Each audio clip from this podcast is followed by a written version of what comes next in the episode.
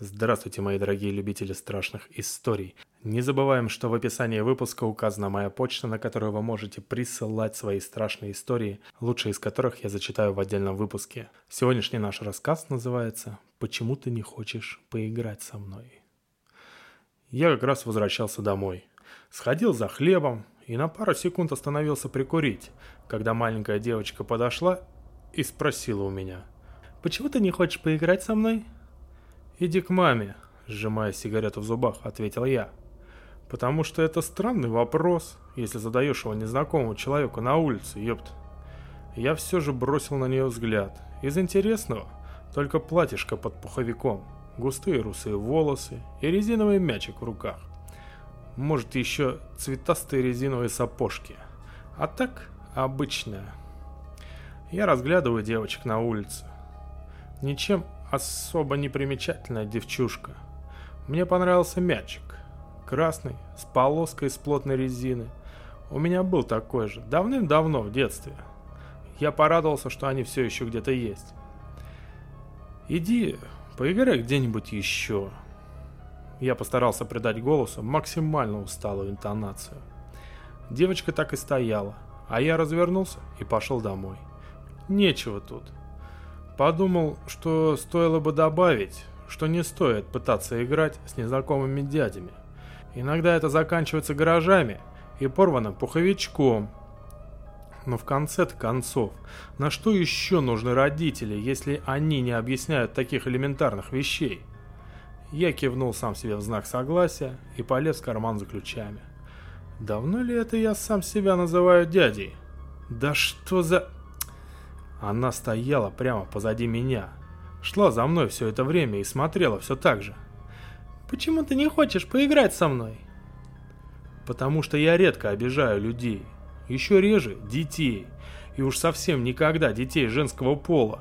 Но сегодня вечером, если я хочу, чтобы ты ушла, мне предстоит нарушить это незыблемое правило». Я поглубже затянулся в пышак или не в затяг, то есть не затягивая дым в легкие, а оставляя его в ротовой полости. Так, иногда даже того не замечая, делают, когда жажда никотина уже удовлетворена, а сигарета еще не кончилась, или когда хотят создать эффектное облако сизого дыма. Так вот, я затянулся, выпустил тугой струей то самое облако чуть выше и правее линии взгляда и выложил все – потихоньку наращивая ярость своего тона. Потому что я не хочу прослыть педофилом, потому что я устал, потому что не в настроении, потому что мне не нравится, когда меня преследуют. И больше всего, потому что ты прилипчивая и уродливая. Да, ты уродливая.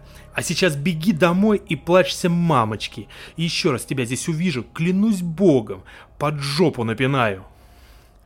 Все. Вот теперь я попал.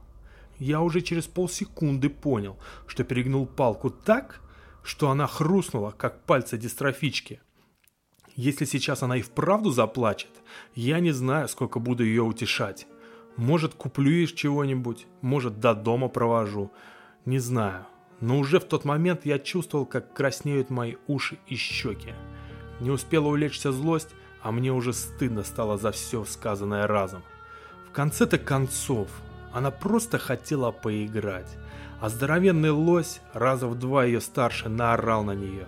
Каков герой, черт! Но она не плакала. Совсем. Как будто совершенно не слыша мои слова. Она даже смотрела как-то отстраненно. Словно и не тут была вовсе. Она снова задала этот вопрос – Почему ты не хочешь поиграть со мной?» И тут волосы у меня встали дыбом. Моя спина похолодела, но сердце и разум взорвались новой вспышкой ярости. «Потому что!» Я выкрикнул это и быстро-быстро открыл дверь подъезда и захлопнул ее. Так захлопнул, что послышался мат жителей квартир первого и, возможно, второго этажей. Я изо всех сил сжимал ручку двери и тянул ее на себя. Моя фантазия уже наделила девочку невероятной силой.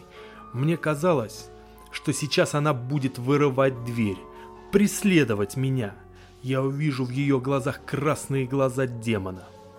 Но реальность оказалась похлеще фантазий. Девочка по ту сторону двери молчала. И я молчал.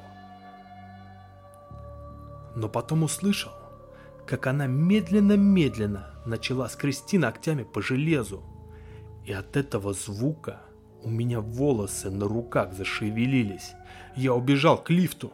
Спустя 10 минут я уже заваривал себе на кухне чай, накладывал в тарелку ужин и вроде бы полностью успокоился. Короче, решил я про себя, это троллинг. Малявка жестоко меня потроллила. И наверняка ее дружки все это снимали и вечером выложат на YouTube. Я посмеялся в голос. Ну надо же, а ведь она отлично держалась. Какой взгляд, какое отсутствие эмоций. Она напомнила мне мою давнюю соседку. Как-то у нее сперли коврик из-под двери. Так она настолько безэмоционально назвала воров суками, что казалось материться не человек, а толковый словарь Ожегова. И вот тут так же, сухо, просто, как чистый лист туалетной бумаги, без дерьма. Я побренчал ложкой в кружке чая, и резкий звук оборвал мой свет и покой. Весь мир померк, и страх вышел из всех окон сразу. В соседней комнате распахнулась балконная дверь. И раньше бывало, открывалась, но только одна створка, внутренняя. Она плохо держится закрытой, потому что дерево двери уже основательно разбухло. Теперь распахнулись обе, и в квартире как-то сразу начало холодать. Я уже не знал, чем закончится вечер, так что взял покрепче в руку кухонный нож и направился в комнату. Смех ушел. Я был максимально серьезен в тот момент. Закрытые шторы колыхались от сквозняка, отчасти скрывая балкон и выпирающие наружу балконные двери. Я помедлил, прежде чем немного отодвинуть ткань. Моя фантазия рисовала на балконе фигуру ожившего мертвеца, призрака, или похуже, той девчонки, но, к счастью, ни того, ни другого, ни третьего там не было. Мне нужен был повод выйти на балкон и все проверить. Так что я сходил к столу за сигаретами, редко держу их в кармане, когда я дома, и вышел. Покурив, я снова немного пришел в себя, протер глаза и решил, что на сегодня, пожалуй, невроза хватит. Люк был открыт. Люком я называю заваленный деталями хозяйского шкафа лаз в помещении над балконом. Что-то вроде холодного погреба или типа того. Если я еще не упомянул, квартира была на последнем этаже, а над балконом был еще балкон, только полностью со всех сторон закрытый. Туда вел только лаз с приваренной к нему железной лестницей, который, как я уже сказал, теперь был открыт. «Что за дерьмо?» – подумал я. Теперь становилось уже то ли жутко, то ли интересно – так что я не сильно мучился вопросом, лезть или не лезть. Покрепче взяв нож, который я так и не выпускал из руки, я кое-как полез по дрожащей лестнице наверх. Просунув голову внутрь и ничего не увидев из-за кромешной темноты, давно спустился вечер, так что снизу не шло света, я залез еще на пару ступенек повыше, оперся локтем на край лаза, свободной рукой достал зажигалку и чиркнул пламенем, чтобы осмотреться. В ту же секунду я кубарем слетел вниз. Она была там. Девочка. Смотрела прямо на меня. Ее лицо было в полуметре от моего. И если вы думаете, что это много, отмерьте полметра ради интереса. Это офигенно близко. Я пулей вылетел с балкона, схватив нож обеими руками и направил острием в ночь.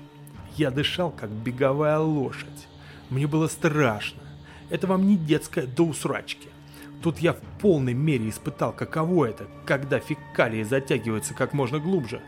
Мне было реально плохо. В какой-то момент я понял, что весь дрожу, всем телом. Она была там. Я знал. Она где-то там. Не просто наверху, а там, у меня в доме, на моем балконе. Она там. Я чуть не заплакал.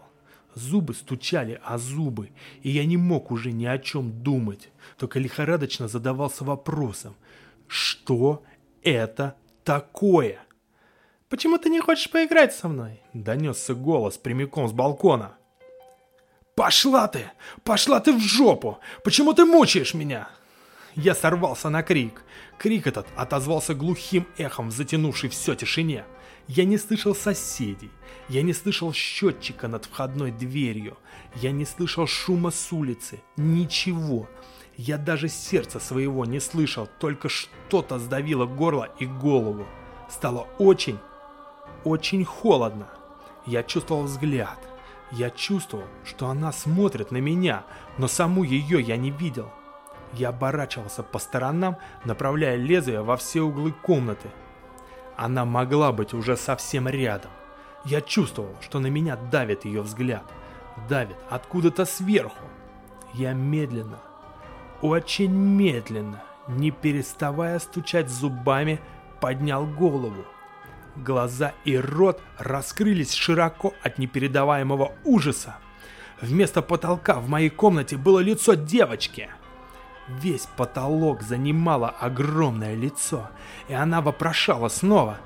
«Почему ты не хочешь поиграть со мной?» Я забежал, как девчонка, и упал на спину. Ее лицо вытягивалось навстречу мне. Еще минута, и она бы раздавила меня своим огромным лицом. Я успел разглядеть только пустоту ее глазниц. «Почему ты не хочешь поиграть со мной?» Потому что я кричу. Я на четвереньках выбегаю из своей комнаты в коридор, потому что твое лицо вытягивается вслед за мной, не спускает взгляда с меня, потому что я вдруг чувствую, как с потолка коридора меня хватает за волосы твоя холодная рука, потому что рука твоя растет из еще одного рта на потолке, потому что и пол, и стены уже захвачены тобой, и последнее, что я вижу, это твой мячик, на моем кухонном столе.